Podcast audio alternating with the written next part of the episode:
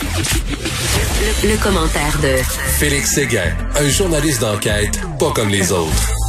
Ah ben oui, on retrouve Félix Séguin avec une chronique plutôt chargée aujourd'hui. Trois gros sujets. Et commençons, Félix, avec les élus qui réclament la fin des techniques d'étranglement au SP, SPVM, genre de technique là, qui a été utilisée par le policier dans l'affaire George Floyd aux États-Unis. Exactement. À Minneapolis, à la fin du mois de mai dernier, quand George Floyd se plaignait, euh, quand euh, le genou du policier Derek Chauvin était apposé sur son cou de ne plus pouvoir respirer, ça a donné lieu évidemment à, ce mouvement qui est en train de changer, en tout cas, euh, espère-t-on, chez les militants, la manière dont la police effectue son travail, des interpellations, etc. Alors, aujourd'hui, il y a trois conseillers municipaux qui ont joint leur voix euh, à la majorité des militants du mouvement Black Lives Matter pour que cesse toute technique d'étranglement. Les techniques d'étranglement, euh, en plus clair, là, c'est ce qui est c'est ce qui est enseigné euh, à l'école, c'est ce qu'on appelle l'encolure vasculaire. C'est quand tu exerces une pression, si tu veux, sur la carotide d'un suspect qui fait en sorte qu'il va perdre connaissance. Alors, à la Gendarmerie royale du Canada, on n'enseigne plus cette technique-là depuis les années 80. Mais à l'École nationale de police euh, du Québec, à Nicolet, on l'enseigne encore. Euh, et le problème, selon les élus, c'est qu'il n'y a pas de suivi qui est fait sur l'application de cette technique-là.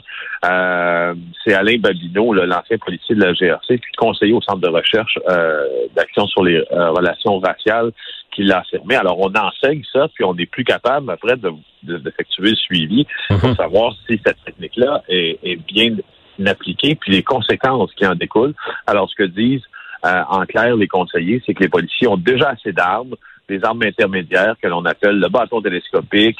Euh, il y a aussi le pistolet à impulsion électrique, ce qu'on appelle le taser gun, puis d'autres techniques de maîtrise physique aussi qui existent sans qu'on ait besoin de cette technique-là d'étranglement qui ne devrait être utilisée qu'en dernier recours, selon le conseiller de l'opposition, Abdelak Sari. Alors, le 24 août au Conseil de ville de Montréal, euh, au Conseil municipal, il va y avoir une motion déposée en sens de bannir, et je cite, toute technique d'intervention empêchant la personne visée de respirer. Point. Est-ce que ça a été bien reçu du côté du SPVM ou on n'a pas leur réaction encore? Il n'y a pas de réaction encore. Euh, on pense de toute façon, là, depuis quelques semaines, que le SPVM se dirigeait par là. Euh, alors, probablement que cette sortie-là non pas vise à maintenir la pression, mais du moins fait le travail utile de rappeler au SPVM que ces techniques-là euh, devraient être changées, voire bannies au cours des prochaines semaines. On se souvient tous euh, à quel point ça nous a troublés lorsqu'on a entendu les détails de cette pauvre fillette de Grenby qui, qui, qui, a connu un véritable enfer. Et là, ben, on se rend compte qu'il y a eu des manquements partout dans le processus. C'est ça, la fillette de 6 ans euh, avait subi, on s'en rappelle, des négligences extrêmes, de la violence extrême de la part de ses parents qui l'avaient amené vers la mort. Quand on l'a retrouvée, elle était ligotée, était sous-alimentée euh, chez elle. Elle est morte à l'hôpital quelques heures plus tard. C'était le 30 avril 2019.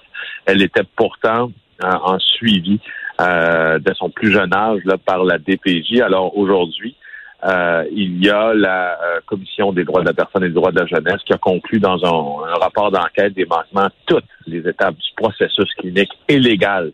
C'est très rude. Euh, c'est très, très, très rude comme rapport.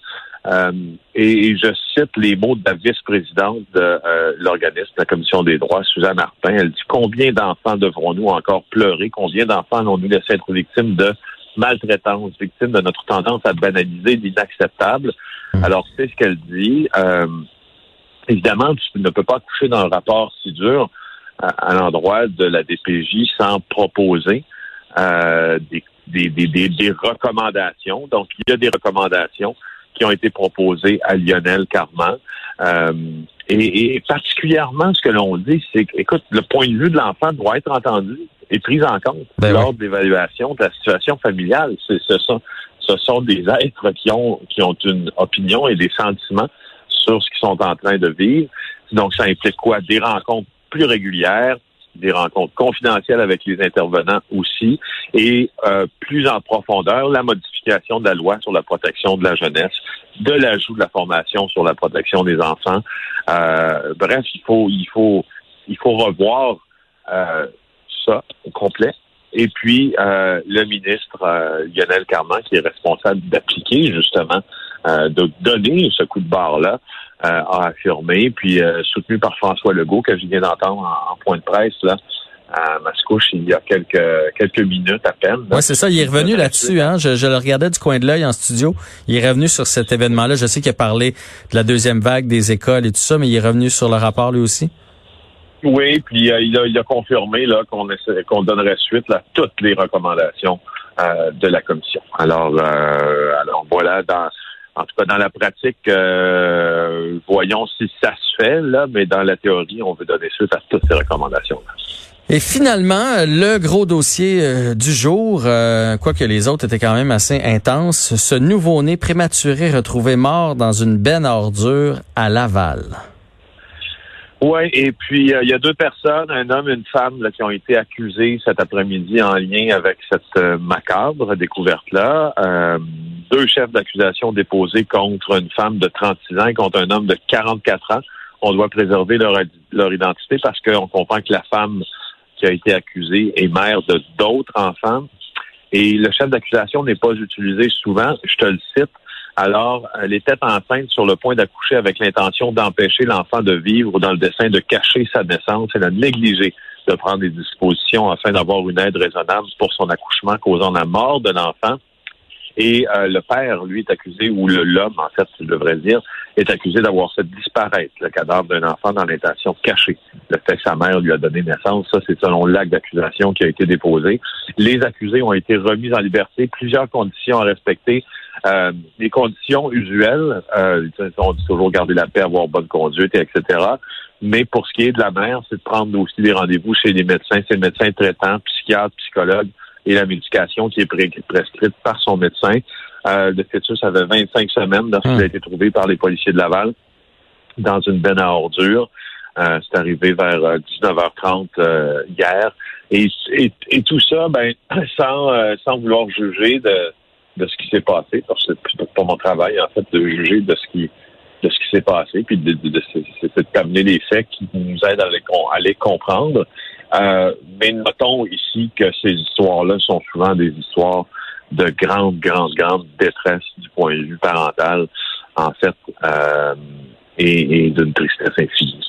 assurément. Je, je, à chaque fois que je, je repasse, je repassais ce texte-là avant de, de t'en citer des extraits, justement. Et euh, ça me frappe à quel point tout ça est triste et que ça dénote une détresse énorme chez des parents aussi qui n'excusent probablement pas leur comportement, mais ça nous dit beaucoup sur leur état d'esprit. Oui, tout à fait. Puis euh, parce qu'effectivement, c'est incompréhensible tout ça. Fait qu'il faut qu'il y ait quelque chose qui est cloché à quelque part. On en saura peut-être plus. De quelle façon ça a été on a retrouvé le fœtus, euh, Félix? Parce que je veux dire, moi, euh, j'ai déjà habité en appartement. On avait une benne à ordures commune. Je j'ouvrais pas les les sacs de des autres personnes dans le bloc. Alors comment on s'est rendu compte?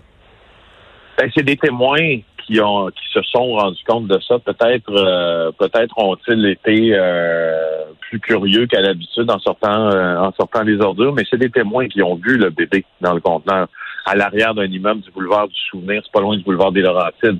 alors ce que ce que ça nous dit, c'est que ce que ça nous dit aussi, c'est que si on voulait cacher la, la naissance d'un enfant, bien que prématuré, on l'a on l'a peut-être pas fait entre guillemets, adéquatement. On a ben peut-être un peu. Euh, est-ce qu'il a, est-ce que le fœtus a été jeté à la poubelle comme on jette, comme on jette des ordures C'est malheureux de le dire, mais c'est ça.